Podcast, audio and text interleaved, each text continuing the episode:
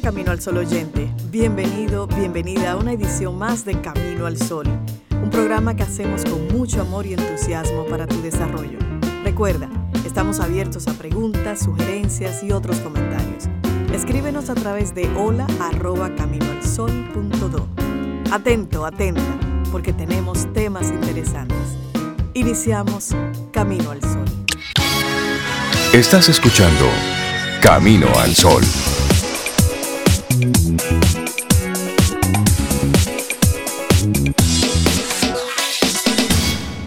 Buenos días, hola Sobe, hola Rey, Laura y buenos días a ti Camino al Sol oyente. Muchas gracias por acompañarnos. Muy buenos días a ustedes, Cintia, Rey, Laurita y a todos los amigos que están ya conectados. Yo estoy bien por aquí, me gustaría saber cómo están ustedes por allá. Tú y Lía están bien. Está saludando, sí, ella está diciendo buenos días también. grande. Estamos bien, arrancando nuestro programa con, con ese buen ánimo, esa buena intención.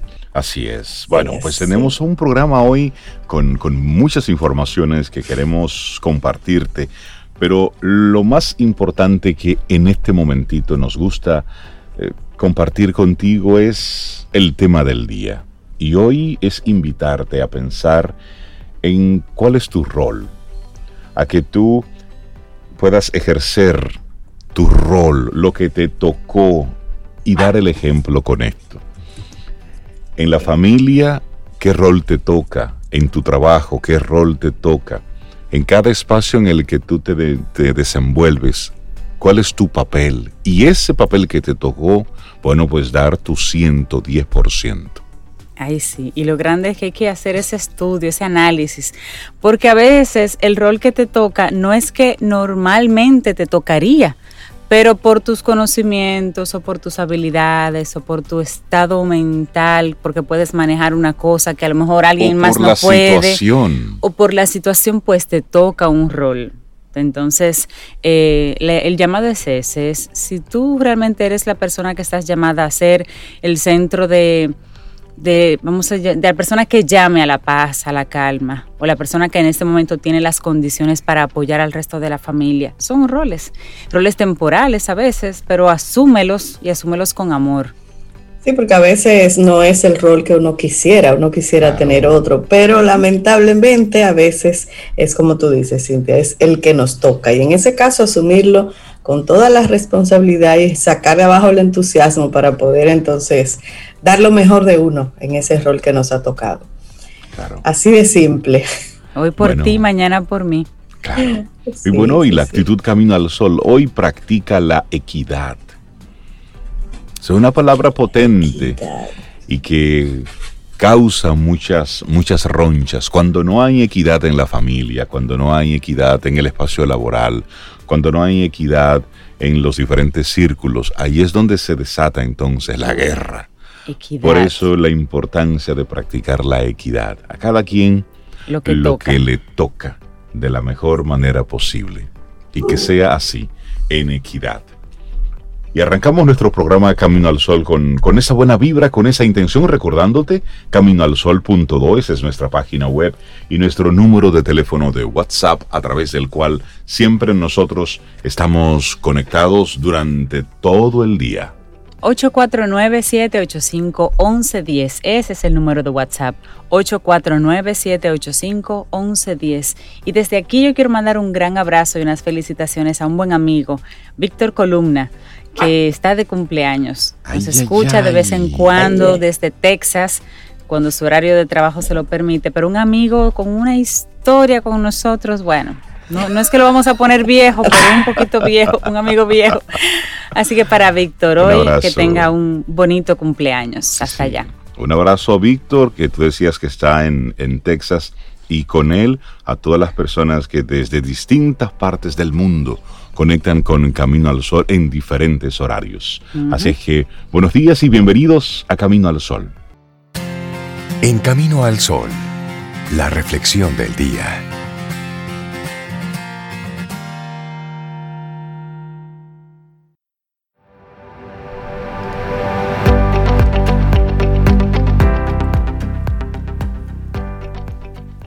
Ser un modelo a seguir es la forma más poderosa de educar. John Wooden. Seguimos avanzando en este camino al sol. El cambio nace con tu ejemplo, no con tu opinión. Repite eso, por favor. El cambio nace con tu ejemplo, no con tu opinión. Y esta es la reflexión que te vamos a compartir en esta mañana. Pues que el principio de la educación es predicar con el ejemplo. De hecho, todos somos el modelo o la referencia de alguien, una fuente de influencia. Y en este sentido, las opiniones que no van seguidas de ejemplos sirven para, para muy poco. Incluso los malos ejemplos sirven más que las buenas opiniones. Son una referencia para saber lo que no tenemos que hacer. Desde la infancia hasta la vejez aprendemos mediante ejemplos y a partir de las experiencias directas. Este tipo de aprendizaje se da al observar el comportamiento de otra persona y necesita de una serie de factores para que se dé correctamente. Concretamente, la persona que da ejemplo tiene que tener unas características interesantes para el observador. Además, para el aprendizaje vicario es preferible que la conducta sea instrumental y repetida después de ver el ejemplo. Lo veo una y otra vez, una y otra vez. Así, mira, es así que se hace. Así es. Y así, cualquier ejemplo, ¿eh? El bueno y el no tan bueno.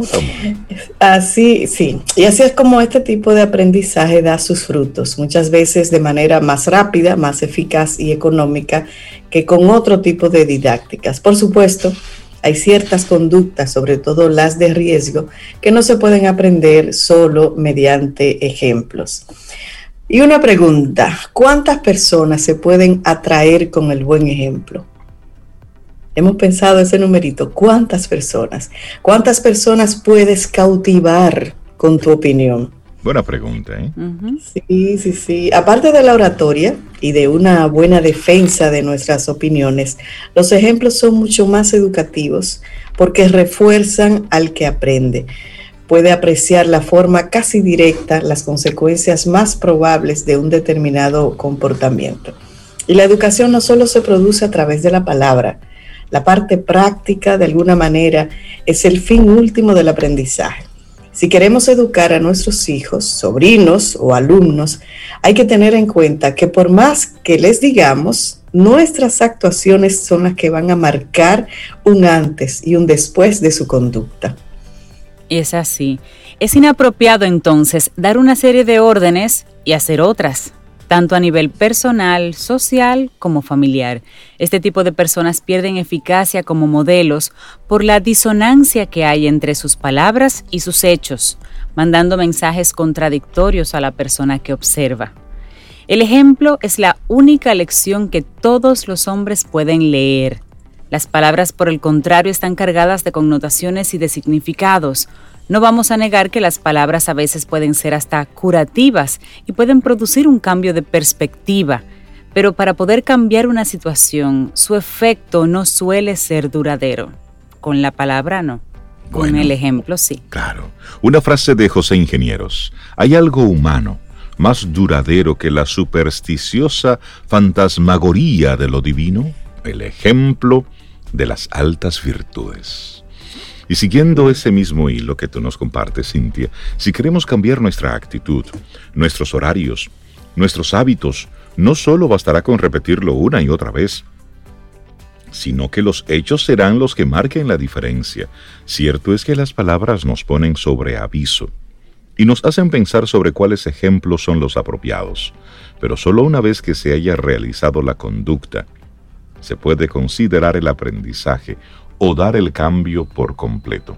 La palabra tiene poder y tiene el poder del convencimiento oído, pero el ejemplo tiene el poder de la verdad vista y vivida. Y esa es la diferencia. Las palabras son realmente poderosas cuando están avaladas por el ejemplo personal. Si no serían solo como un metal que resuena, sin validez ninguna para la persona que solo está escuchando palabras.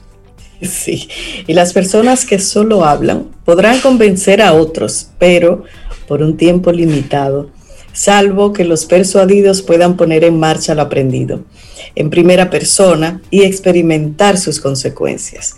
Las palabras realmente tienen su fortaleza en el ejemplo del que habla. Si no hay ejemplo, gran parte de su ejemplo se convierte en algo efervescente. Y decía Juan Domingo Perón, yo no persuadía a la gente con palabras, porque las palabras poco persuaden. Yo persuadía a la gente con hechos y con ejemplos. Esa es una frase de Juan Domingo Perón.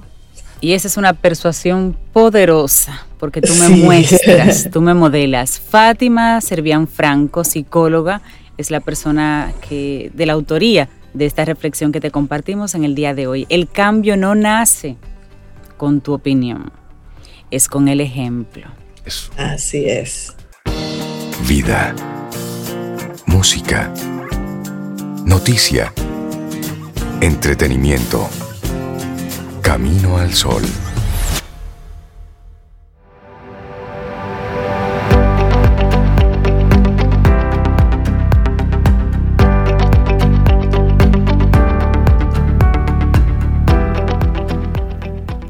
Consejo muy práctico de una persona, de un artista muy joven, dice ella, Lana del Rey. Encuentra a alguien que tenga la vida que deseas y descubre cómo lo obtuvo. Lee sus libros, elige sabiamente sus modelos a seguir, descubre lo que hicieron y hazlo. Ese es el modelado. Es decir, ve aquellas cosas que le funcionaron a otra persona y luego velo incorporando. No es imitación es modelado. Es decir, qué consumía esa persona, qué tipo de información le permitía. De lecturas. ¿Qué lecturas? ¿Qué, personas les, rodeaban? ¿Qué tipo de personas? No son las mismas personas, el tipo de persona. El tipo de persona, claro. Y así por el estilo. Bueno, y hablando de... Por eso es que yo me junto mucho con nuestra próxima invitada. porque eso está conectado con actitud, con estilo de vida, con emociones. Dalul Ordey nuestra especialista en el cerebro, en el tutú, en neurociencia. Nos acompaña. Hola, Dalul, ¿cómo estás? Bienvenida. Buenos días, buenos días a todos. Reinaldo, Zoega, Cintia, pues nuestro primer eh, programa con, una, con un cambio de vida y de, y de esperanza como está la gente. Ojalá y de verdad se lo sigan haciendo y si las cosas salgan bien, vamos a dar un chance a ver si las cosas empiezan a salir bien. Claro, claro que sí, claro Pero, eh, nada, hoy vamos a hablar de un tema interesante porque eh, se ha estado hablando de que a partir de todo lo que ha sido el tema del coronavirus, pues ahora viene la pandemia de la salud mental eh, y de todo lo que ha implicado y lo que va a seguir implicando toda la situación a nivel emocional, a nivel social, que, ha estado viviendo la humanidad, porque no, no podemos limitarlo a un grupo, ¿no?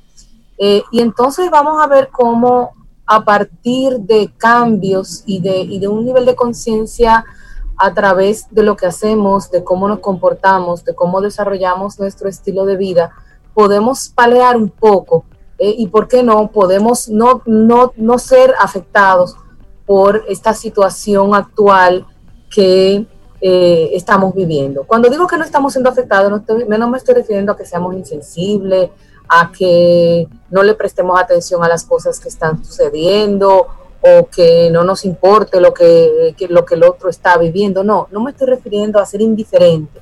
Me estoy refiriendo a poder tener un espacio saludable de manejar las situaciones y que eso no nos afecte a nivel de nuestra salud mental, que es una cosa completamente distinta.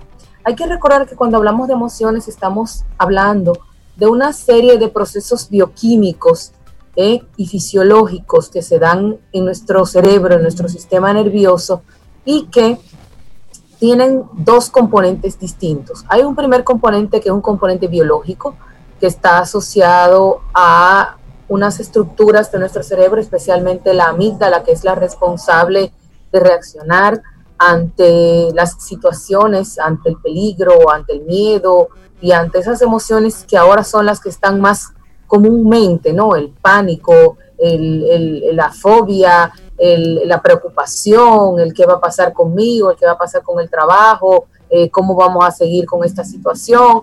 Y entonces produce, genera una serie de reacciones autónomas que llevan al ser humano a ser adaptable, a, tener ese proceso adaptativo a la realidad y a la situación que vive en ese, en ese, en ese momento. Pero también hay un segundo componente, y es un componente eh, cultural y aprendido de, mencionaban ustedes anteriormente, el ejemplo. Y mucha de las de la respuesta emocional es un aprendizaje innato, un aprendizaje eh, y no intencional que nosotros vamos recibiendo a lo largo de la vida y que se va produciendo sin que nos demos, sin que no nos demos cuenta muchas veces. ¿Por qué? Porque hemos estado expuestos continuamente a un estilo de reacción, a un sistema, a una manera de, de comportamiento emocional que de alguna manera se ha instalado eh, en nosotros a través de circuitos neuronales que son los que nos hacen responder de una forma u otra a nuestras emociones, a lo que sentimos en un momento determinado. Pero además hay un componente, otro componente biológico hereditario, ¿no? El famoso temperamento que tiene que ver con esa carga genética que me predispone hacia cierto tipo de conductas, de reacciones y de respuestas a nivel emocional.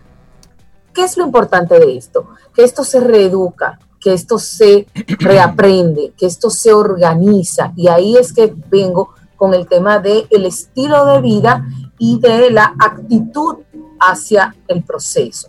Entonces, ahí vamos a ver varios factores. Primero, esa forma de interpretación de las emociones no es sola, no es puramente inconsciente. Y ahí entra el primer punto importante. Vamos a racionalizar la emoción. Y tú dices, bueno, pero ¿cómo se racionaliza una emoción? ¿Qué hace que yo reaccione de A, de B o de C manera ante una situación determinada? Y ahí entra ese proceso introspectivo de ver nuestra propia historia de vida y de ver dónde, en qué momento, en qué espacio de tiempo yo aprendí a tener este tipo de reacciones ante este tipo de situaciones y comenzar entonces a reorientarlo eh, hacia aquellos elementos que van a garantizar una mejoría en mi estado de salud mental general. Ahí entra el tema de que, cómo se manifiesta la emoción. Para la manifestación de todo lo que nosotros hacemos necesitamos nuestro cuerpo, ¿verdad? Porque si pudiéramos hacerlo solamente a nivel mental, pues fuera eh, eh, tuviéramos en otra, yo creo que en otro, en otra dimensión de desarrollo. Pero necesitamos, ¿verdad? La cajita, el cuerpo. Y el cuerpo nos da la energía. Lo que nosotros tenemos que decidir cómo utilizar esa energía. Y ahí entra el tema de qué va a pasar. Cuando la amígdala dispara esas reacciones emocionales, eh, no podemos anularlas, porque es un tema para lo que biológicamente estamos entrenados. Lo que yo voy a saber es cómo yo voy a, a, a evaluar eso para poder reaccionar de una manera adecuada o no. Estamos hablando con Dalul Ordey. El tema hoy es la actitud, estilo de vida y emociones. Dalul, ¿y si en la familia hay una tendencia a ser mecha corta? Es decir, ante una situación de estrés, la reacción agresiva es inmediata, no se dedica tiempo a la reflexión y eso está generalizado en la familia. Y yo hago ese acto de conciencia, de, ok, como estamos reaccionando, pues no debería ser. ¿Cómo tú puedes eso que sale en automático, que es una reacción que me puede sorprender en algún momento, modificarlo? ¿Es posible? Claro, es posible. Ahí entra un tema de, de, de lo que siempre hablamos de Primero, si ya yo hice la conciencia, di el primer paso. O sea, ya yo sé que mis reacciones son muy impetuosas, vamos a llamarle de esa manera, en un momento determinado. Entonces, ¿cuál sería? Hay, hay un mecanismo simple y es salirse de la situación. Si ya yo me estoy dando cuenta, porque eso no, eso, a pesar de que es eh, una reacción, no aparece de cero a mil, va subiéndote, a ti te va subiendo algo, tú te vas sintiendo eh, excitado, exaltado. Como que Entonces, te, va dando calor. Como que te va dando calor, como que, te sube una ebullición. Entonces, ya tú sabes que eso viene. Entonces, ¿qué yo voy a hacer? Vete del lugar, suelta la situación. es preferible tú decir, mira, tú sabes qué, yo no puedo hablar de esto ahora, y vete, y bájate, y racionaliza por qué. Y ahí entonces entra ese proceso de reconstrucción de eso. ¿Qué nos está pasando en estas últimas, en estos últimos meses? Que nosotros entonces empezamos, nuestra amígdala se dispara ante amenazas que pueden ser inminentes, pero que no necesariamente son reales. Fíjate la diferencia.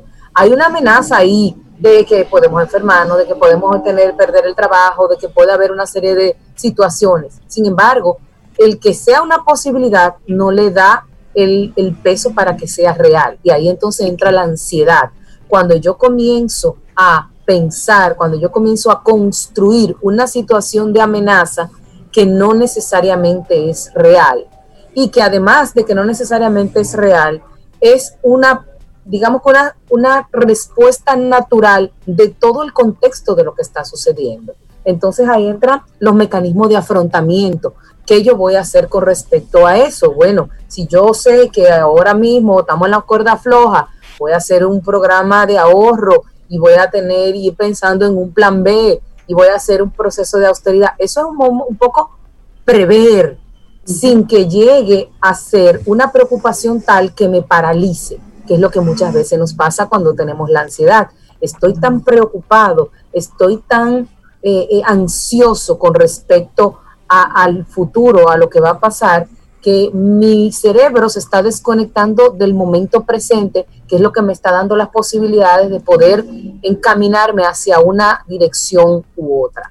Pero también la amígdala puede reaccionar eh, de otra forma y te puede entonces mantener enganchado en el pasado y ahí entra la depresión. Ay, porque entonces yo quería, ay, porque entonces viene, y si yo hubiera, y si se mantuviera, y si, y sí, y si cambió. Entonces, ¿cómo yo eh, entonces puedo hacer lo opuesto? Yo puedo desengancharme de ese pasado, porque ese pasado lo que me va a traer es angustia, me va a traer tristeza y me va a traer depresión. Fíjense un dato interesante se habla siempre de que hay cuatro emociones básicas, el enojo, la ira, como le queramos llamar, el miedo, la alegría y la tristeza. Pero resulta que cada una de ellas tiene una duración en tiempo. ¿Ustedes saben cuánto es la valencia de la tristeza con respecto a la alegría?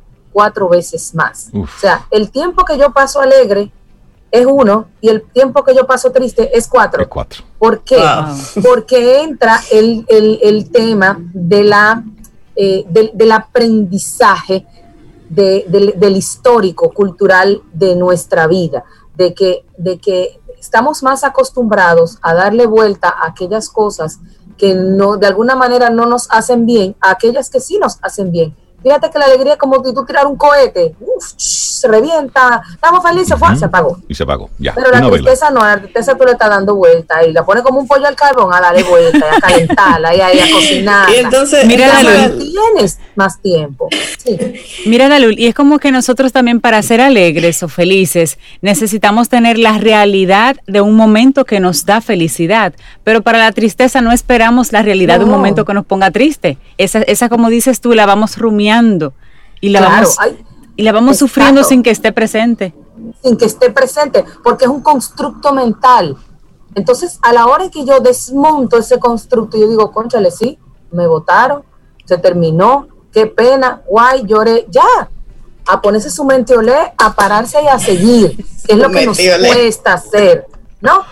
¿Eh? para poder eh, manejar eh, esos procesos. Y bien tú usaste un término que se usa en psicología, que es el tema de rumiación, de estar dándole la vuelta, dándole la vuelta todo el tiempo a las mismas cosas que tienden a ser cosas que no nos hacen bien. Entonces, mejor vamos a cambiar el caso y vamos a darle la vuelta y vamos a, a, volver y a regresar a aquello que sí nos hace bien. Claro. hay, hay, un tema con la tristeza. Muchas personas es un estado anímico que no nos gusta y tratamos de o no enfrentarlo o salir o, o, o tú sabes, distraernos con otras cosas. ¿Qué tan sano es vivir ese momento de tristeza? ¿Y cuál sería como el tiempo, un aproximado? Yo sé que no un tiempo justo, pero el tiempo aproximado en que uno dice, espérate, ya, ya está bueno. Digo, eso va a depender primero de la, de la persona, ¿no? De, de, su temperamento, de su forma, de su histórico. Lo otro va a ser depende del nivel de valoración y de, y de apego y de, y, de, y de afecto que existía ante esa pérdida. No es lo mismo tú perder, qué sé yo, eh, un, un cuadro, un, maquillaje que te gustaba, a que se te muera un, familiar o a que pierdas tu trabajo. O, entonces, va a depender. Y ojo, las personas que se acostumbran a vivir en este, en este, en este drama de vida, cualquier cosa les puede disparar una situación de tristeza y si no la tienen, a veces hasta la buscan. Saben que esa canción la pone triste, ¡pam! y la buscan en el, en el Spotify. Y ahí arrancan a, a, a, darles rienda suelta a su tristeza. Entonces, Porque es el estado que conocen. Que es el estado que conocen, claro que sí. Y el estado en que les, de alguna manera sienten que tienen el equilibrio. Sin embargo, no es lo saludable. Lo saludable es que nosotros estamos diseñados para ser, ser humanos, seres humanos felices. Y la felicidad nos la busca, nos la ayuda a manejar el poder precisamente analizar, racionalizar, comprender el, el, efecto de esa situación en mí, vivirlo y luego empezar a tomar acciones para poder resolverlo. Y es lo que es un proceso de duelo, que un proceso de duelo se da por cualquier pérdida, no tiene que ser por un proceso de fallecimiento de una persona querida, puede ser de una ruptura de una relación, de una falta, de, una cancelación de un trabajo, de la muerte de una mascota. O sea, hasta una mudanza. Si tú te mudas lejos de tu familia, tú estás en un familia, también. O de un sitio, o, de un sitio donde tú estabas arraigado emocionalmente. Por ejemplo, los adultos mayores, cuando los sacan de su entorno donde tienen 30, 40, 50 años, para esas personas es un duelo porque tú estás desarraigando, le estás sacando de sus raíces, de lo que conocen, de su historia de vida. Entonces, eh, hay muchas aristas con este tema de, de, cómo resolver eso. Otro elemento importante y que es un tema, y por eso hablo, estaba hablando de estilo de vida, que es uno de los elementos que para nuestras sociedades están siendo un elemento de afectación importante la falta de estar en espacios al aire libre. El sol es una de las principales fuentes de vitamina D. La vitamina D es uno de los principales componentes de la serotonina. Y la serotonina es el neurotransmisor que genera la sensación de bienestar y es el que se pone eh, en falta cuando llegan los procesos depresivos. Entonces, uno de, un elemento, una solución, un remedio fácil para nosotros poder mejorar nuestro, nuestro sistema emocional y nuestra bioquímica para, para no caer en esta segunda pandemia de salud emocional, es un paseíto, salga y siéntese en la galería de su caja y coja 15, 20 minutos de sol. Coja sol. Algo simple, coja mm. sol. No, un sol, obviamente, que no sea muy fuerte, porque también está el peligro de los. Sí, porque no es para que te. No es para que verano, estés rostizado. eso no es nuevo. Ah, en muchos países se han hecho estudios de que los índices de suicidio y de depresión mm. aumentan considerablemente en invierno por la falta de sol. Y es un componente puramente bioquímico, como decía anteriormente. Entonces, nosotros lo tenemos todo el tiempo al sacar una mano de la ventana. Entonces, eso es un tema de un estilo, eso es parte de ese estilo de vida que yo tengo que reorganizar. Antes yo me tengo que ver obligado a salir porque tenía que trasladarme al trabajo, e ir a visitar a la gente. Ya no, ya estoy en, un, en, un, en un entorno cerrado donde la luz que me da es la del bombillo, o con, suerte, ¿no? Entonces vamos a tomarnos 20 minutos al día a salir aunque sea al jardín, al balcón de su casa, al parqueo del edificio, camine, Ahí viene el otro componente importante, la actividad física.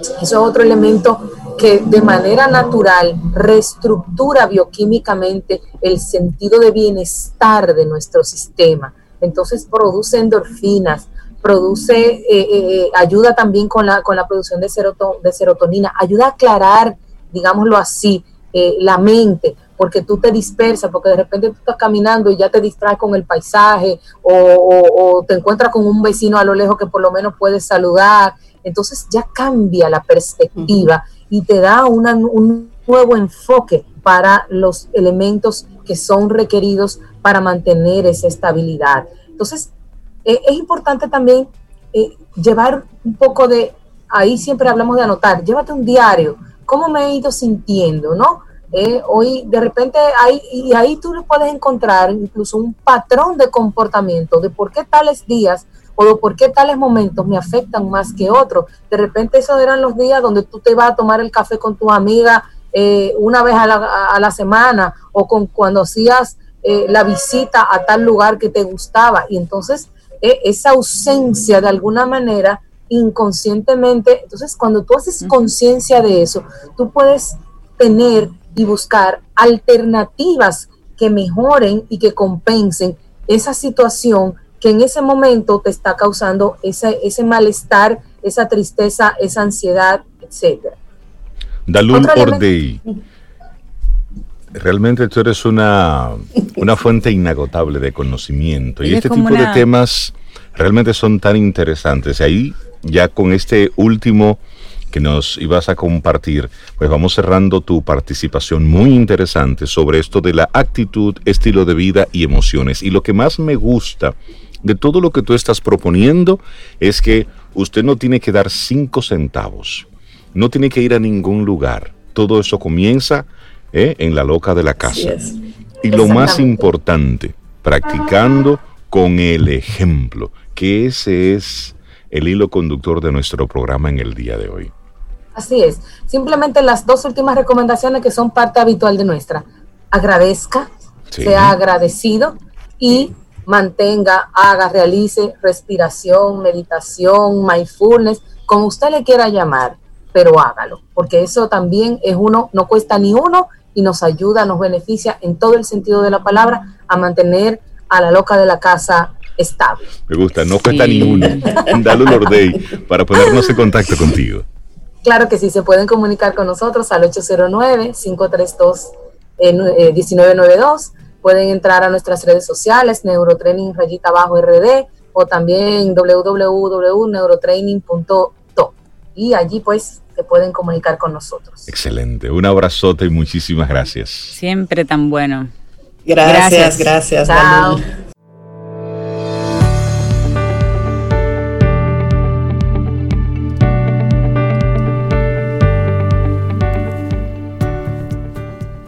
Y ya lo decía Séneca, y aquí te lo recordamos en Camino al Sol, es difícil llevar a las personas a la bondad con lecciones, pero es fácil hacerlo con el ejemplo. Seguimos avanzando, esto es Camino al Sol, conectamos a través de estación 97.7 FM y también a través de caminoalsol.do. Ahí estamos conectados y en nuestro número de teléfono de WhatsApp, el 849-785-1110. Cada día ahí compartimos las informaciones, las preguntas, las sugerencias que nos haces. Bueno, esa es la vía más rápida. Y si quieres enviarnos algún tipo de material para que sea compartido aquí en Camino al Sol, hola arroba caminoalsol.do. Ese es nuestro correo electrónico. Mira, y en seguimiento al tema que nos ocupa hoy, eso de ejercer tu rol, asumirlo, pues vamos a continuar una conversación que ya iniciamos hace 15 días con María Elena Azuat, los desafíos de la pareja en el siglo XXI. Es que eran tantos que hubo que hacer una parte 2. María Elena, buenos días, ¿cómo estás? Buenos días, muy bien, muchas gracias. Muchos desafíos, pero también algunas ideas para superar los desafíos. No se crean que vamos nada más a focalizar los problemas. para que la gente no sienta que, wow, cuánto lío y no hay forma de resolver. Y entonces, quisiera hacer una breve síntesis para las personas que no pudieron escuchar o no han podido escuchar el programa anterior. Decíamos, que las parejas que se unen en el siglo XX a finales o en el siglo XXI tienen un inconsciente o actúan en base a un inconsciente del siglo XVIII y el siglo XIX. Debido a que tenemos una realidad que cambia muy rápido y un inconsciente que va sumamente lento. Y también hacíamos énfasis en que la importancia del equilibrio del dar y recibir. Y decíamos que cuando una persona de la pareja da mucho y no recibe, entonces esa persona de la pareja, la que recibe, se siente en deuda. Y el que da y da y da y da, se siente agotado. Esta es una dinámica típica de las parejas. Hay uno que da mucho y hay otro que solo recibe. Y esto tenemos que equilibrar. Y entramos a algunos ejemplos que nos hablábamos de la escalada negativa. Que por ejemplo, cuando yo doy y doy y doy y no recibo, entonces lo que hago es la venganza por no recibir. Y hacemos el ejemplo de este muchacho que estaba todo el día en Zoom por trabajo y que luego se metía a Zoom con amigos, la mujer se molestaba y por ejemplo cuando él salía muerto de hambre no había nada que comer. Y como no había nada que comer, él decía, bueno, pues yo me voy a la calle. Y como él se fue a la calle, ella decidió trancar la puerta de la habitación para que él no entrara, ¿sí? Y ahí vamos viendo una escalada de violencia negativa. Pero ojo, esto también existe como una escalada positiva. Y ahora sí saquen sus notitas para ver cómo pueden ir resolviendo algunas, no todas las dificultades a nivel de pareja. La escalada cuando es positiva es cuando hay un equilibrio entre el dar y recibir en la pareja. Por ejemplo, un día él llega y me trae unas flores, por decir algo, y yo como respuesta le doy también algo positivo. Por ejemplo, que si le gusta cenar eh, salmón, pues preparo salmón. Como consecuencia, él después hace algo que a mí me guste también. Por ejemplo, me invita a bailar, entonces yo como respuesta le hago un regalo. Es decir, cuando la fórmula es, cuando recibo algo bueno, doy algo mejor. Y cuando recibo algo malo, yo, si no puedo hacer otra cosa que no sea vengarme, trato de vengarme en menor medida de lo que recibí. ¿Ok? Entonces tenemos que estar conscientes de estas luchas de poder en la pareja. Porque fíjense, esta mañana yo reflexionaba, ¿cuánta energía le pone uno al trabajo? si va al gimnasio, al ejercicio. Si tiene amistades y les gusta el bonche, a los bonches. Pero con la pareja, uno cree que la pareja es como que se tiene que fortalecer por sí sola sin trabajar. Por arte de magia. Lo damos por sentado. Todo lo damos, por, sentado. por sentado. Exactamente. Lo damos por sentado. Y como lo damos por sentado, entonces no hacemos nada. No tienen que aguantar tal como somos. ¿Sí? La realidad es que la pareja también se trabaja. Y uno dice, bueno, ¿y a qué vine al mundo a trabajar? Pues sí, venimos a transformarnos, ¿no? Incluso con nosotros mismos. Por supuesto, esa es la primera tarea y a eso es que venimos al mundo, a cultivarnos. Y en esa medida van ocurriendo otras cosas. Exacto. Entonces yo creo que la primera cosa que tenemos que reconocer es que la pareja hay que trabajarla, que no se da por sí sola, que no es que ya la hice y ya todo va a fluir, no, hay que trabajarla. ¿Por qué? Porque cada miembro de la pareja trae su inconsciente viejo que se mete y contamina la relación de pareja. ¿Sí? Así que esa es una primera cosa interesante. Con las parejas se trabaja para construirla. Cuando usted construye su cuerpo en el gimnasio, construye su profesión estudiando y trabajando, ¿verdad? Construye su jardín sembrando. Así es. Es la misma historia con la pareja. No sé qué nos hace pensar que esto pudiera fluir solito. Pero bueno. En automático. En automático, en automático. ¿sí?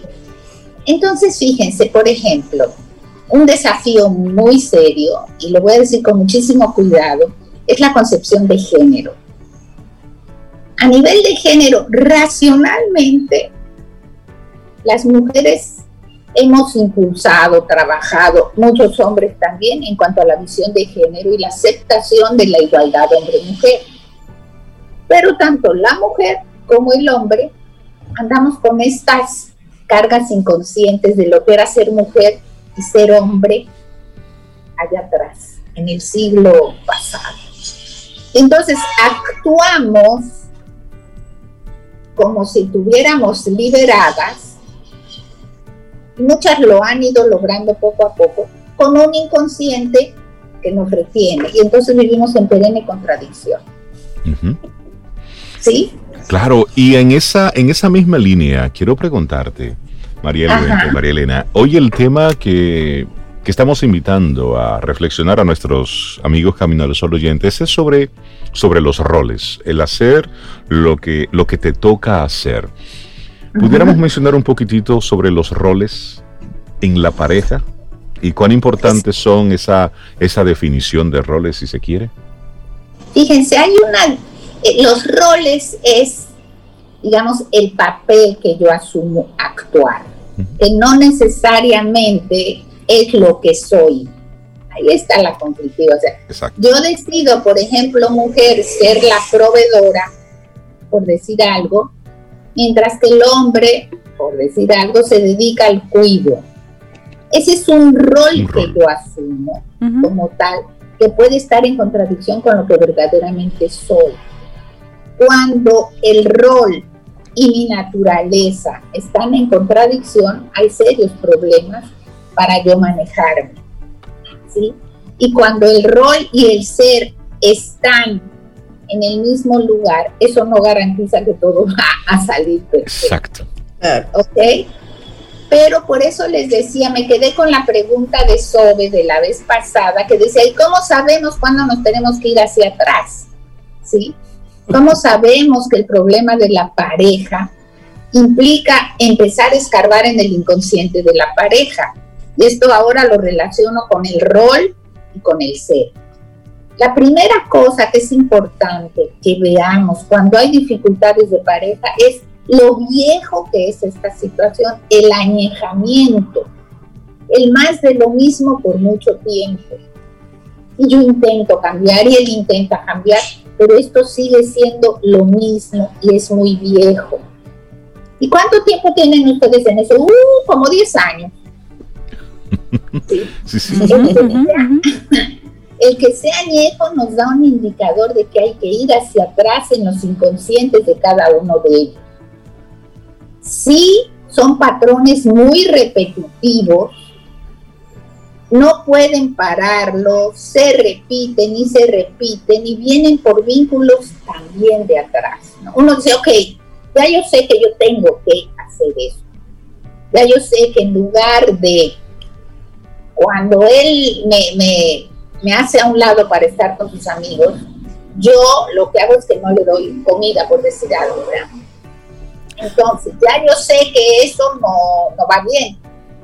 Entonces me propongo con toda la paciencia y respiro no hacerlo e inmediatamente paso, vuelvo y lo hago y vuelvo a lo anterior. Cuando son patrones repetitivos, cuando lo que se hace y se desea hacer no están en la misma dirección, es indicativo de que hay que ir hacia atrás. Otro, otra variable que nos hace que ir, ir hacia atrás es, todo iba bien, yo no sé cómo de repente se le destapa esta cosa, pero hasta ahora todo funcionaba de maravilla. No sé qué pasó. ¿Sí? Y entonces cuando ocurren estas cosas que uno no entiende por qué pasan, también son elementos que nos hacen ir hacia atrás cuando nos pasa lo mismo con diferentes personas. ¿sí? Cuando tengo relaciones interpersonales toscas, difíciles, no solo con mi esposa, sino con el vecino, con el compañero de trabajo, con el que me parte el carro, con la maestra de la escuela. Eso es indicador de que hay que ir hacia atrás, porque es con todas las personas, el problema lo tengo yo. ¿Sí? Y cuando hay problema de que la, familia no entiende qué está pasando. ¿Sí? Simplemente algo pasa, no lo entiendo y hay un problema. ¿Qué tiene que ver esto con el hacer y el ser? Que es lo que veíamos ahora de los roles. Si el hacer y el ser están unidos, están congruentes. Esto tampoco me garantiza que la cosa va a funcionar bien, porque hay atrás todo esto que les acabo de mencionar. Puede haber un ser y una ser congruentes, ¿verdad? Con actos muy repetitivos o con historias que uno no logra explicar. Todo iba muy bien. Totalmente. Él y yo acordamos que lo íbamos a hacer así. Y de repente él cambia. Exacto. Sí. Y como el proceso de cambio de cada individuo dentro de una pareja tiene velocidades diferentes, a veces no hay congruencia. Fíjense ustedes, una pareja donde él o ella decide divorciarse, cuando el que decide divorciarse lo decide es porque ya tiene trabajada la ruptura hace rato. Exacto. Es decir, para llegar a verbalizarlo, duró un tiempo estructurando todo en su cabeza. Entonces al otro miembro de la pareja lo agarra asando batatas y de, sorpresa. de sorpresa. De sorpresa. Sí, sí. Pero realmente de sorpresa, porque yo pienso que hay señales que se Hay señales, hay señales, pero el otro miembro de la pareja no ha elaborado la ruptura. Ah, bueno, sí. En ese sentido, lo agarra asando batata. Pues bueno, sí, estamos mal, pero ahí vamos. Mientras que la otra persona ya elaboró toda una estrategia, ya le dolió, ya se separó, ya tiene todo un plan. El otro miembro de la pareja dice, pero espérate, no me dio tiempo por eso muchas veces en una ruptura de divorcio o de pareja que se rompe, hay uno que sufre más que el otro, entre comillas, porque el otro ya se adelantó. Claro, ya recorrió un camino. Ya recorrió un camino. Ya rompió la, el lazo que lo unía a esa persona. Es como Le quedará trabajo por hacer. Claro, es como si hubiese hecho el duelo o o haya iniciado el duelo. Sí. Exactamente, hace el duelo antes de lo que le corresponde, de lo que hace la otra persona, ¿sí?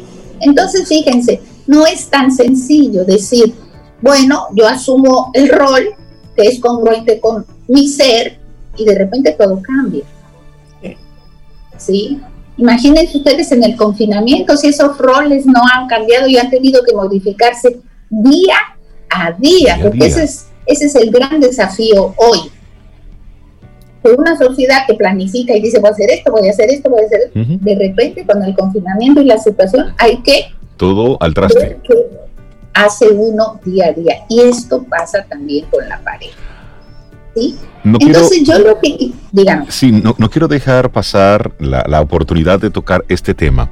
Para, para cerrar con una pregunta y que a lo mejor pueda servir para nuestra próxima conversación y es la, la importancia, el rol de la terapia de pareja, es decir, de buscar ayuda fuera cuando no logramos resolver las situaciones a nivel interno.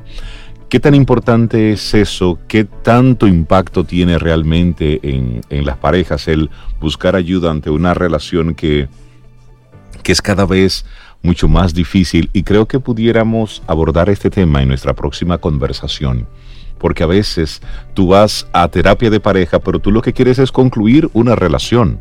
Entonces, a veces queremos agarrarnos a algo que sabemos que es que su final es inevitable porque ya tú personalmente lo decidiste. No, y como dice, como dice María, eh, hay una pareja que van a terapia, pero hay una de las de los integrantes que va consciente o inconscientemente a la ruptura y el otro va a tratar el arreglo. Entonces ahí es, ya tú sabes. Sobre todo que las parejas asisten cuando ya está casi rota la pareja. Entonces es muy difícil ir reconstruyendo. Pero creo que sí que es un tema importante el ir viendo cómo se puede llegar a un acuerdo, incluso si deciden separarse, que haya un buen divorcio, un divorcio lo más amigable posible, en beneficio de los hijos y de ellos mismos. Creo que es un tema que podemos tratar la próxima vez. Sí, y eso es posible. Yo conozco personas con, con divorciados que se llevan de maravilla y tienen una vida ya rehecha en ambas partes y comparten entre sí en pos del bienestar de sus hijos. Increíble, pero así. una relación adulta. Son pensamientos adultos, pero porque hubo una buena ruptura. María Elena Azuar, las personas que quisieran profundizar esto contigo, ¿cómo se pone en contacto? Sí, al 809-868-0886.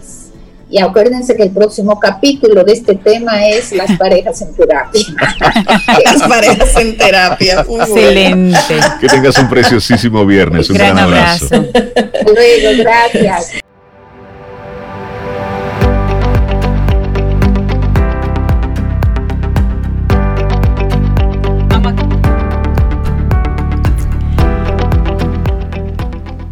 Sé la llama del destino esa antorcha de la verdad para guiar a nuestros jóvenes hacia un futuro mejor para ellos y para cada país. Una hermosísima frase de Michelle Obama. Sí, Michelle Obama, y bueno, sí, es que nuestros amigos Camino al Sol oyentes deben entender ese programa paralelo en el que tenemos aquí de coordinación, porque miren, cuando estamos nosotros porque seguimos en casa. Claro. nosotros estamos en nuestra casa, Sobe en la de ella y nuestros colaboradores en sus espacios. Claro. Algunos en unos lugares paradisíacos, otros en sus apartamentos, en sus casas. Pero lo bueno es que podemos lograr esta conexión. Y si agradecidos de la tecnología que nos permite realizar, realizar todo esto. Y los viernes ya se está convirtiendo en una especie de toque de queda el conversar con la doctora Bataglini, quien tiene una especialidad en medicina interna, pero ha hecho su mundo en la parte de la dietología clínica. Y a ella como le gusta, es una mujer que, que sabe del buen comer y del gozo de la vida, pues creo que es la combinación perfecta. Doctora Bataglini, buenos días, bienvenida a Camino al Sol. ¿Cómo está usted? Hola, ¿cómo están ustedes? Muy bien, doctora. ¿Usted? Yo estoy totalmente feliz mi receta para hoy es un poke bowl. un poco más o menos, mm, todos sabemos lo que es eso. De hecho, se pide por delivery. Es una de las comidas que se han convertido en un clásico del delivery. Sí. Pero hoy les voy a traer eh, la receta y ojalá la inspiración para que lo hagamos en casa. Es una receta muy, muy corta, muy cortita, muy sencilla, extremadamente sencilla. Yo les quiero decir que acabo de regresar de un viaje a las terrenas con mi familia, como ustedes sabrán eh, por las redes mías y de mi marido. Mira la cara de Reinaldo. Sí, sí, sigue hablando, yo llegué, a las terrenas, yo llegué a las terrenas preguntando dónde llegaban los pescadores. Ok. Claro. Ok, vamos a empezar por allí, porque un foodie verdadero, un amante verdadero de la buena mesa, siempre va a tratar de rodearse de todos los elementos necesarios para poder tener la comida que le place en el momento adecuado. Y esta comida tiene siempre unas connotaciones psicológicas con el sitio donde se está. O para recordar un sitio donde se estuvo recientemente o muy anteriormente. Porque la comida tiene eso. Nos evoca también recuerdos maravillosos. Yo llegué preguntando dónde llegaban los pescadores para poder hacerme de una buena provista de pescados y mariscos recién sacados del mar. Qué rico. ¿Qué es el poke bowl? El poke bowl es la comida típica aún hoy día de los pescadores en el mar en las islas Hawái. Lo que pasa es que como el plato de la semana pasada fueron o son los japoneses quienes lo masterizaron y lo internacionalizaron. La semana pasada hablábamos del ramen, cuyo origen es chino, pero son los japoneses los que lo han convertido en un alimento global. Asimismo, el Poke Bowl. ¿Qué necesitamos para hacer un Poke Bowl? Es sencillísimo. Una base, llamada base, que es generalmente arroz blanco, cocido como usted lo desee. También puede añadirle quinoa o arroz mm. integral o una mezcla de quinoa y arroz, también le queda muy bien. Necesitamos un pescado o dos tipos diferentes de pescado o mariscos o diferentes tipos de frutos de mar porque la idea del poke bowl es componer en un tazón hondo diferentes ah, ingredientes ordenados de una determinada manera que ya se las voy a explicar también. Pescado o mariscos, eh, los pescados crudos siempre igualmente los mariscos cortados en cubitos. Y necesitamos vegetales y frutas. Vegetales donde no puede faltar el pepino, la zanahoria, la col o el repollo morado, la cebolla morada, y frutas donde no debe faltar la fruta icónica de las Islas Hawái, que es la piña, pero además también el mango se ha convertido en un acompañante eh, bien tradicional del poke.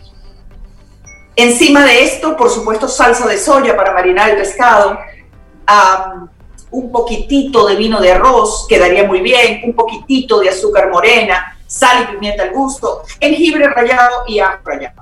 Lo más importante es disponer de un trozo de pescado o marisco muy fresco, picarlos pequeñitos y ponernos a marinar por lo menos seis horas antes que lo vamos a servir. En ese tiempo vamos a preparar el arroz y lo vamos a dejar enfriar. El poke bowl es un plato que se come frío de nevera. Mm. Me pareció súper interesante traer esta receta hoy porque es de estos platos que nos permite regresar a la, nueva, a la llamada nueva uh, COVID-vianidad, o sea, a recibir en casa manteniendo el distanciamiento social. Ahora que estaba en las terrenas me di cuenta de que este es un movimiento al que no solamente pertenezco yo y mis seguidores, es un movimiento al cual pertenecemos muchísima gente. Sí nos estamos visitando y sí estamos compartiendo en casa comidas, pero no nos sentamos a la mesa. Entonces el Poke Bowl no es sino la presentación en una mesa de diferentes tazones, cada uno con o una fruta o un vegetal picadito o los pescados picaditos, y las personas se lo componen de acuerdo con su gusto y se sientan, por ejemplo, en la sala de su casa si la tiene, o una terracita, una galería si la tiene, eh, una silla por allá, una silla más allá. Y nos permite además servirnos varias veces. ¿Cómo se compone el Poke Bowl? Va a colocar el arroz de base o la quinoa, encima el pescado, y le va a disponer de manera ordenada, un poquito más arriba, los vegetales. Por ejemplo, el grupito de pepino picado en tirita, el grupito de zanahoria picada en tirita, el grupito de rábanos cortado en lajas muy finas. Tienen que ser pedazos finos para poder comerlo con tranquilidad en la mano sin estar sentados en una mesa. Que no haya necesidad de cuchillo ni... Okay. Usted va colocando allí en ese tazón lo que usted quiere porque además debería ser comido con palillos aunque por supuesto se vale tenedor, no hay ningún tipo de problema. Y usted va a terminar su poke con un poquito de ajonjolí tostado, salsa de soya siempre y alguna otra salsa de las que hemos hablado en la trilogía japonesa, que es por ejemplo la mayo sriracha. La sriracha es el picante japonés, que es mayonesa mezclado, un, un, potecito pequeño de mayonesa con tres cucharadas de sriracha. Eso queda una salsa de color rosado muy típica de los restaurantes japoneses es una salsa fabulosa para el poke. Y esa es toda la receta, es así de sencillo. Y además para, para este verano, este calor que hace así, eh, es fresca. Es una receta como fresca. Usted va a comer eso frío, eso es perfecto para el calor, además es súper nutritivo. Es para también las personas que están incursionando en la cocina y que quizás quisieran halagar a sus familiares, a ellos mismos o a sus visitas con un plato que les va a gustar a todos porque el Poke Bowl, como les digo, se ha convertido en el rey del delivery. O sea que tiene una legión de aficionados. Me encanta esto. El Poke Bowl, ya tenemos la, receta disponible en nuestras redes sociales. y, a propósito, Rey, de la, de la, receta, la estoy revisando ahora mismo. Y como la doctora Bataglini, oiganle el apellido, Bataglini, y además venezolana, yo tengo una curiosidad en la receta. Va todo, ¿verdad? Media piña, todo, un puñado de setas, un puñado de semillas germinados, pero hay algo que me llama la atención. Tres pequeñas. Doctora, usted sabe lo que son tres pequeñas. Ay, Dios mío, hay un error. No, no, no, no, no, tranquila, solo quería. Tres pequeñas cabezas. No, porque. Ah.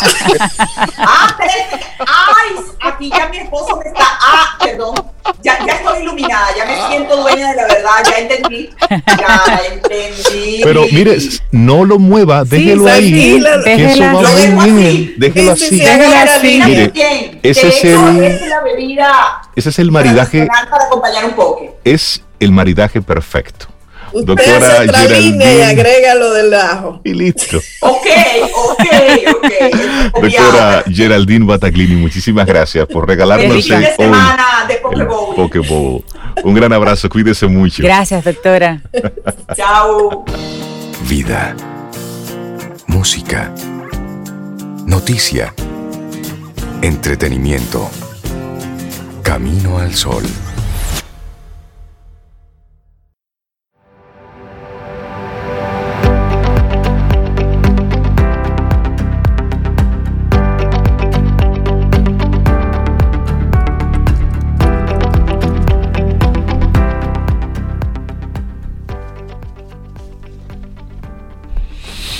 Y seguimos, seguimos, aquí avanzando. Esto es Camino al Sol a través de estación 97.7 FM. Bueno, ay, ay, ay, qué difícil es llevar a las personas a la bondad con lecciones, pero es fácil hacerlo con el ejemplo, ya lo hemos dicho.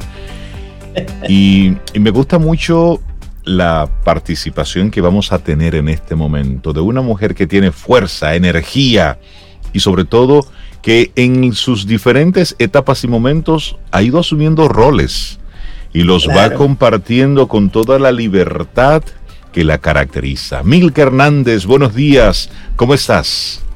Buenos días, ahora llena de alegría, llena de vida, señores, ya era hora, sacudiendo de las enfermedades, de las cosas malas, por fin.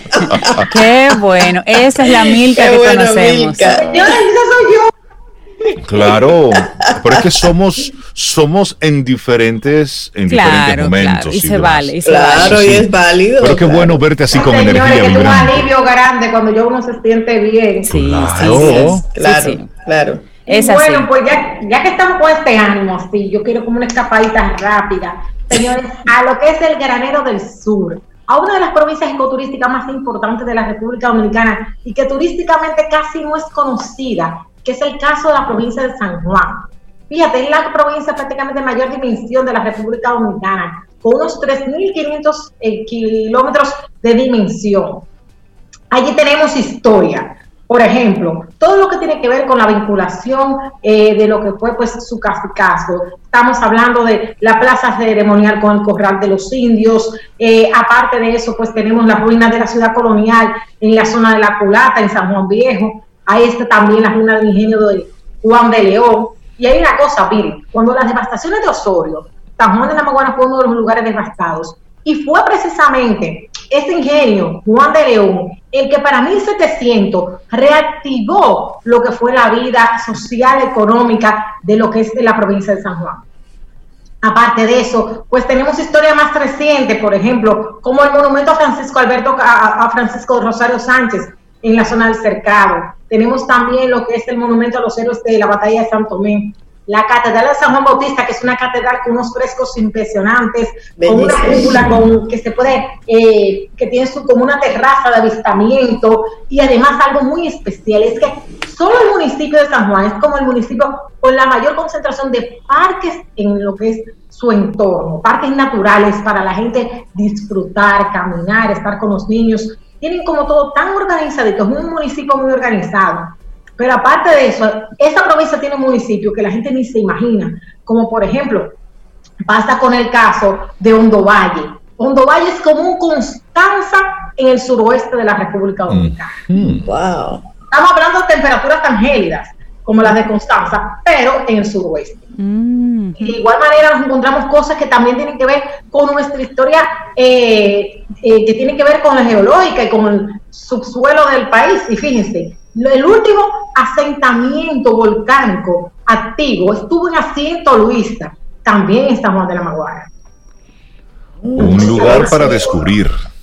Claro, para descubrir. Y nos encontramos con la furnia de Cataramatía, que es una de las profundidades más grandes del mundo que une la cueva de Boruco, que está en San Juan, con la cueva de San Francisco, que está en Elías Piña. Sí, sí. Mm. Y señores, el altiplano, el altiplano más alto de las Antillas, que es el Pico Duarte, cae, reposa el pico en el lago de San Juan. Pero además de eso, contamos con el nacimiento y con caudalosos ríos en todo su territorio. Hablamos del río San Juan, hablamos del Yaque del Norte, del Yaque del Sur, hablamos del Salto de la Cotorra, hablamos de las presas hidroeléctricas, señores. Que las presas hidroeléctricas, por lo que hemos podido ver en el modelo de presa de Atillo, presa de Tavera, pueden ser un recurso turístico a tomar en cuenta. Ahora que las, los ayuntamientos están integrando, ahora que tenemos nuevas autoridades en el Ministerio de Turismo, fíjense, todo este entorno de las presas suele ser un lugares muy vistosos, muy bonitos.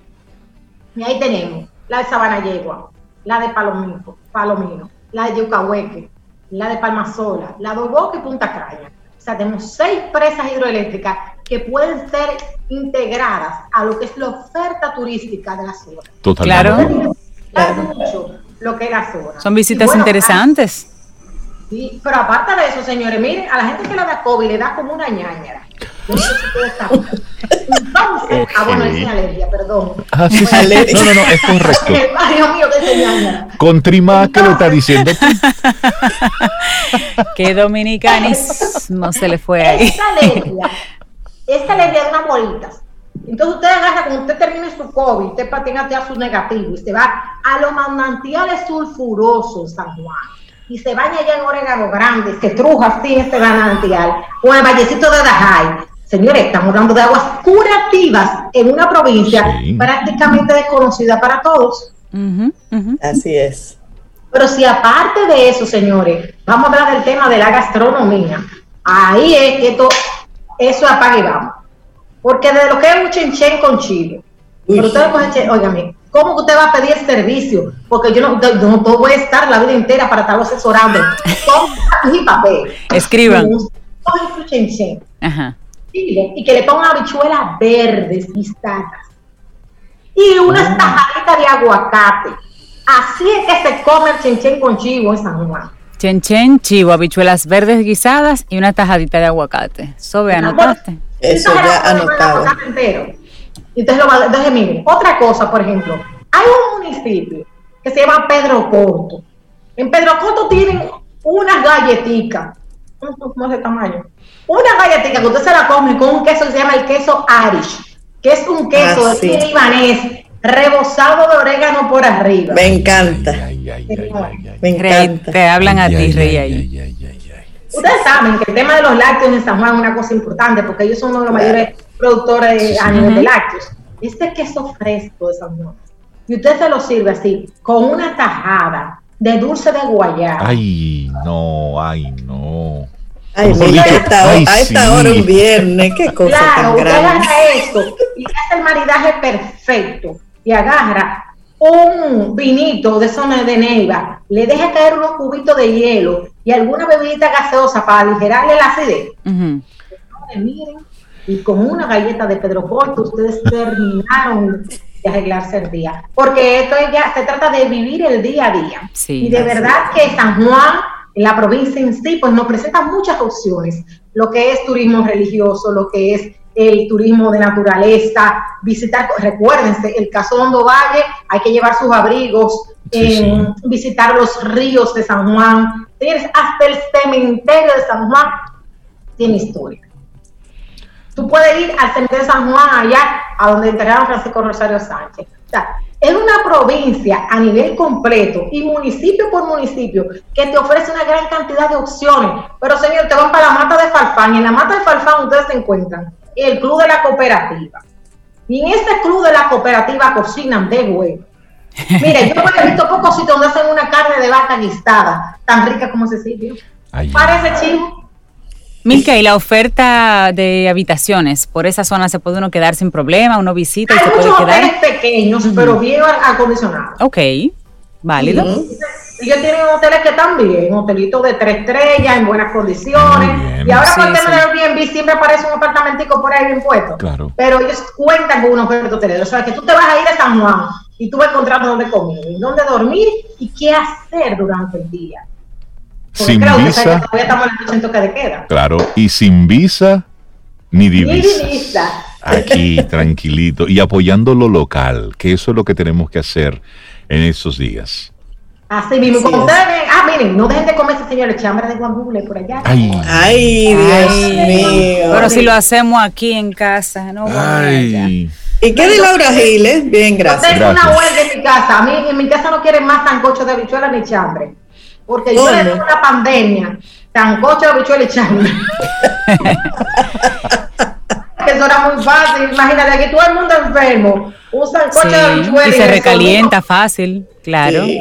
Eso suena como un plan. Suena bien, sí. ya me están mandando a cocinar, ok. Suena como un buen plan para el día de hoy. de batata. Claro. Ok. Sí, sí. Le da que no otra persona de batata. Señores, la provincia de San Juan, sin visas, sin divisas. Y señores, para los que no me siguen, estoy como Milka Hernández en las redes sociales y como arroba pasión por redes. Ay, ay, ay. Llegó Un abrazote. Cuídateme mucho, Un mucho, abrazo. muchísimo. Sigue bien, que esa es la energía que nos gusta. Y gracias por compartirnos eh, todo eso que tiene para brindarnos San Sí, Juan. San Juan, mira. San Juan de la Maguana. Yo Además hace que muchos esa años. provincia. Sí. A la laguna Gris pero no dormí en el pueblo. Pero ese otro San Juan. Ese es, ese es otro, ese es Río San Juan. Río San Juan. Sí, Sí, no, no se preocupen, es que hace mucho que no la saco. Es que hoy es no me viernes. dos pesos, no me saque esa mujer de paseo. Eh, ese es, Milka, adiós, cuídate mucho, te quiero, un abrazo. Lo que pasa es que Ya, no ya sabe está mucho, bien, sí. Ya necesito unas vacaciones de mí. Milka, que tengas un excelente día. Un besote, Milka.